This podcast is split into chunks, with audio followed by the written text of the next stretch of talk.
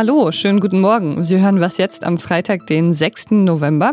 Und wir sprechen heute über die US-Wahl und unter anderem darüber, warum die Vorhersagen eventuell schon wieder nicht richtig lagen. Jetzt kommen aber erstmal die Nachrichten.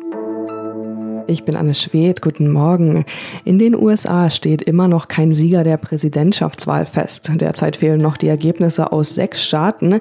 Nach bisherigen Auszählungsstand für Donald Trump in Pennsylvania, North Carolina und Alaska. Joe Biden liegt in Arizona und Nevada vorn. In Georgia sind beide Kandidaten gleich auf. Insgesamt führt Joe Biden mit 253 Wahlleuten. Donald Trump kommt auf 213. Um die Wahl für sich zu entscheiden, sind mindestens 270 Wahlleute nötig. Der Bundestag berät heute über eine Reform des Infektionsschutzgesetzes. Damit will die Große Koalition ihre Corona-Maßnahmen künftig rechtssicherer machen. Dem Gesetzesentwurf zufolge werden einzelne Maßnahmen wie Kontaktbeschränkungen Einschränkungen oder die Maskenpflicht künftig konkret genannt. Dasselbe gilt auch für weitere Einschränkungen, etwa die Schließungen im Gastronomie- und Freizeitbereich und Reisebeschränkungen. Redaktionsschluss für diesen Podcast ist 5 Uhr. Hören, was wichtig ist. Holen Sie sich mit unserer Audio-App alle Podcasts und Audioangebote auf Ihr Smartphone. Suchen Sie im App Store nach Zeit Audio. Viel Spaß beim Hören. Georgia, Nevada, Arizona und Pennsylvania, vier Staaten, in denen sich beide Kandidaten nach wie vor ein extrem knappes Rennen liefern. Die Demokraten hoffen noch auf einen Sieg, aber es lässt sich ja nicht daran vorbeireden, dass es gar nicht so gut gelaufen ist, wie sie es vermutlich gern gehabt hätten. Und darüber spreche ich jetzt mit Jörg Wimalasena, unser USA-Korrespondent. Hi Jörg. Äh, grüß dich, hi. Das war ja ein Wahljahr, das es den Republikanern eigentlich schwer gemacht haben sollte. Es gibt die Pandemie, die Wirtschaft leidet darunter, viele Menschen könnten ihre Wohnung verlieren oder haben sie schon verloren. Und trotzdem ist es noch unklar, ob Biden es schafft, wichtige Battleground States zu erobern. Woran liegt das? Ja, also dass es so knapp wird, das kann man eigentlich nur als Totalversagen ähm, der Demokraten bezeichnen. So einer Pandemie mit weit mehr als 200.000 Toten, ähm, den ganzen Unruhen, die es jetzt gab, unter all den Ungerechtigkeiten, die dadurch auf den Tisch gekommen sind, dass äh, Trump immer noch so konkurrenzfähig ist. Das kann man halt nicht nur aufs Wahlsystem schieben, auch wenn viel damit zu tun hat, sondern einfach mit der desaströsen Kampagne. Im Grunde genommen hat eigentlich ähm, Biden niemanden wirklich angesprochen. Er hat halt irgendwie versucht, für alle da zu sein, wollte irgendwie Republikaner ansprechen. Und natürlich hat er alles nur drauf gesetzt, dass die Leute halt Trump hassen und ihn für alles verantwortlich machen, anstatt einfach die strukturellen Probleme im Land anzusprechen und eine positive Vision zu entwickeln. Seine Vision, sowohl personell als auch ähm, von seiner Kampagne her, war zurück zu Obama, zurück zu Obama. Das reicht den Leuten offensichtlich nicht. Naja, immerhin muss man sagen, dass Biden mehr Stimmen erhalten hat als Obama 2008, also im Popular Vote. Das ist ja schon ein großer Erfolg von ihm, oder? Naja gut, die Frage ist, wie viel äh, er sich davon selbst zuzuschreiben hat und wie viel von der Mobilisierung davon abhängt, dass er halt einen sehr, sehr, sehr unbeliebten ähm, Gegner gehabt hat. Also es gab ja auch vor der Wahl ganz viele Umfragen, die darauf hingedeutet haben, dass ähm, beiden Wähler halt eher ihn wählen, um eine Stimme gegen Trump abzugeben und nicht für Biden selber. Und ja, das hat die Leute offensichtlich motiviert, zur Wahl zu gehen. Mhm. Es gab ja eine ziemlich hohe Wahlbeteiligung und eigentlich sollte das ja auch gut sein für die Demokraten und äh, war es vielleicht im Endeffekt auch. Aber Donald Trump hat wohl auch davon profitiert. Wie hat Trump es denn geschafft, so viele Leute zu mobilisieren?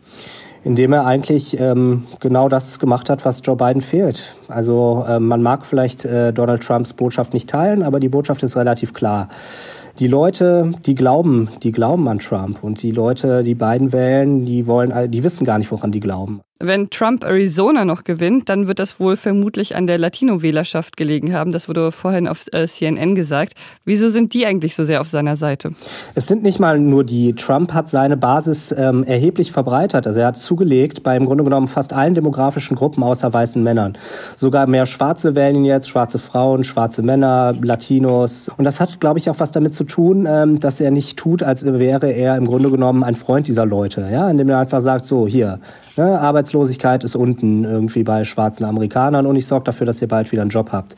Und ähm, Schwarze in diesem Land wissen halt auch, dass irgendwie seit 50, 60 Jahren halten die zu den Demokraten. Ist relativ wenig dabei rumgekommen, wenn man sich sozioökonomische Eckdaten anschaut. Und ähm, deshalb gehen jetzt ein paar, nicht so viele, aber immer noch genug in wichtigen Battleground States möglicherweise, äh, rüber zu Trump. Und darüber sollten die Demokraten definitiv mal ähm, nachdenken, ob sie da nicht vielleicht ein bisschen mehr mit einer ökonomisch-populistischen als eher mit so einer moralisch-identitätspolitischen Haltung an diese ganzen ethnischen Fragen äh, herangehen sollten.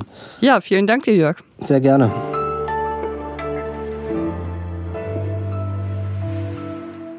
Und sonst so? Was mir ja hilft, die USA ein bisschen besser zu verstehen, sind immer wieder gute Podcasts und gute Journalistinnen und Journalisten. Latif Nasser ist so einer. Er ist ein Host von Radiolab und er hat schon vor der Wahl einen sehr interessanten Thread auf äh, Twitter veröffentlicht. Der ist zwar schon ein paar Tage alt, aber ich finde ihn einfach so beeindruckend und interessant, ähm, dass ich ihn gerne hier teilen würde. Er erklärt nämlich, wie Plankton die Wahl beeinflusst hat. Ich fasse das mal möglichst kurz zusammen. Im Süden der USA gibt es einen demokratischen Wählerkorridor, der verläuft durch Mississippi, Alabama, Georgia und South Carolina. Und Latif Nasser erklärt eben, was dieser Korridor von Demokratenwählern mit der Kreidezeit zu tun hat. Also der Zeit vor über 160 Millionen Jahren. Weil damals verlief die Küste genau in diesem Korridor und im Meer an der Küstenlinie gab es jede Menge Plankton. Und im Laufe der Jahre sind dann viele kleine tote Mini-Planktons auf den Meeresboden gefallen und äh, zu Kalkstein geworden. Dann haben die Ozeane sich zurückgezogen und es bleibt eben diese besonders fruchtbare Erde in diesem ehemaligen Küstenbereich, da diese Erde ja von dem toten Plankton, von dem Kalkstein angereichert ist.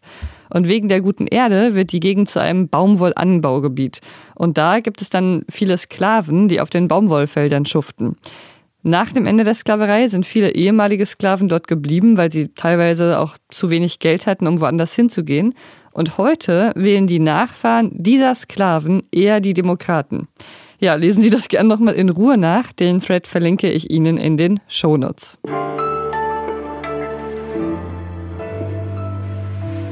Und wieder lagen sie daneben. Die Umfragen zur US-Wahl meine ich natürlich. In den Umfragen vor der Wahl zeichnete sich nämlich ein relativ deutlicher Sieg von Joe Biden ab. Aber diese blaue Welle ist ausgeblieben und nicht nur das, in der Weihnacht sah es sogar stundenlang so aus, als ob ein Sieg Donald Trumps eher wahrscheinlich ist. Und wieder lagen sie daneben, so heißt auch ein Text, den meine Kollegin Elena Erdmann zu diesem Thema geschrieben hat. Sie beschäftigt sich äh, mit Daten und mit ihr spreche ich jetzt über die Rolle der Vorhersagen. Hi Elena. Hi Pia. Ist es eigentlich überhaupt fair zu sagen, dass die Umfragen so daneben lagen? Ich meine, zum Beispiel immerhin wurde von der Website 538 gesagt, dass es auf jeden Fall möglich ist, dass Trump gewinnt, dass es nur recht unwahrscheinlich ist.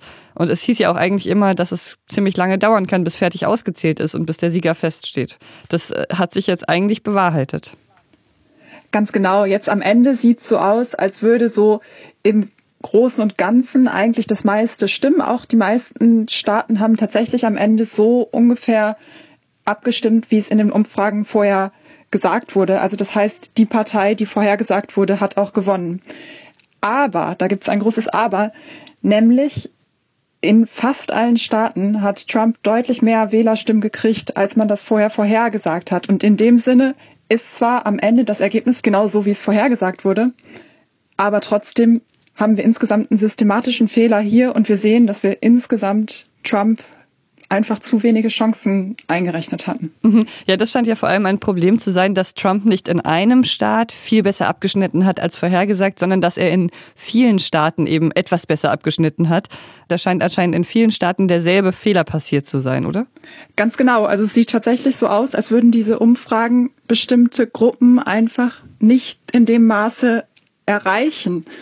Das kann zum Beispiel schon sein, wenn man so eine Telefonumfrage macht, wo auf Festnetztelefonen angerufen wird, dann kriegt man vielleicht eher ältere Leute, die noch ein Festnetztelefon überhaupt haben. Und im Internet ist es genau andersrum. Ich denke, da kann auch noch so ein Effekt dazukommen, dass jemand, der Trump wählt, vielleicht auch den Medien nicht vertraut und gar nicht unbedingt abstimmen will in solchen Umfragen und dann vielleicht eher Nein sagt. Aber was man am Ende halt auf jeden Fall sagen kann, ist, die Umfragen sind verzerrt. Hältst du das denn für eine mögliche Theorie, diese Idee dieses Shy Trump Voters, also vom scheuen Trump-Wähler, der sich eben nicht traut zuzugeben, dass er für Trump ist? Ja, also ich glaube, da ist auf jeden Fall was dran. Also ich glaube, dass halt in irgendeiner Form daran, dass viele Leute vielleicht auch gar nicht abstimmen wollen, dass diese Leute halt systematisch eher Nein gesagt haben. Du hast mir auch vorhin geschrieben, dass du gerne noch was äh, Grundsätzliches sagen würdest. Was ist das denn? Genau, an Umfragen kann man nämlich noch eine ganze Menge andere Sachen kritisieren. Ich bin generell gar nicht unbedingt so ein großer Fan davon. Das ist ja so eine Vorhersage der Zukunft. Und zwar sagt man, es hat eine Wahrscheinlichkeit. Also zum Beispiel wurde vorher gesagt, 10% Wahrscheinlichkeit bleibt ja, dass Trump gewinnt. Aber demnach kann man eigentlich dabei auch gar nicht falsch liegen. Und jetzt kommt noch ein anderes Problem, und das ist vielleicht sogar noch viel größer. Und zwar haben nämlich genau diese Umfrageergebnisse und diese Prognosen auch einen Effekt darauf, wie die Leute abstimmen. Und das könnte am Ende halt auch gefährlich sein. In dem Sinne, dass sich die Demokraten zum Beispiel vielleicht zu sehr in Sicherheit gewiegt haben und eventuell manche Leute nicht abgestimmt haben, weil sie dachten, dass Biden gewinnt. Meinst du so? Genau, das könnte zum Beispiel passieren. Kann man dagegen irgendwas machen? Und ich meine, es ist ja wohl auch keine Möglichkeit, einfach keine Umfragen zu veröffentlichen, oder? Es ist ein bisschen schwierig. Also tatsächlich hängt es natürlich immer irgendwie von der Kommunikation ab. Ich persönlich bin immer ziemlich vorsichtig dabei, solche Vorhersagen zu machen und finde, man kann sich es auf jeden Fall ziemlich gut überlegen, ob man sowas veröffentlichen will. Vielen Dank, Elena. Gerne. So, das war was jetzt für heute Morgen. Ich gehe schlafen. Falls Sie wach bleiben, dann können Sie heute Abend das Update mit meinem Kollegen Fabian Scheler hören. Für Feedback und alles weitere schreiben Sie uns gerne an wasjetzt.zeit.de. Ich bin Pia Rauschenberger. Machen Sie es gut. Sag mal, wie viel hast du eigentlich so die letzten Tage geschlafen? es ging eigentlich. Ich habe tatsächlich in die Wahlnacht einfach reingeschlafen.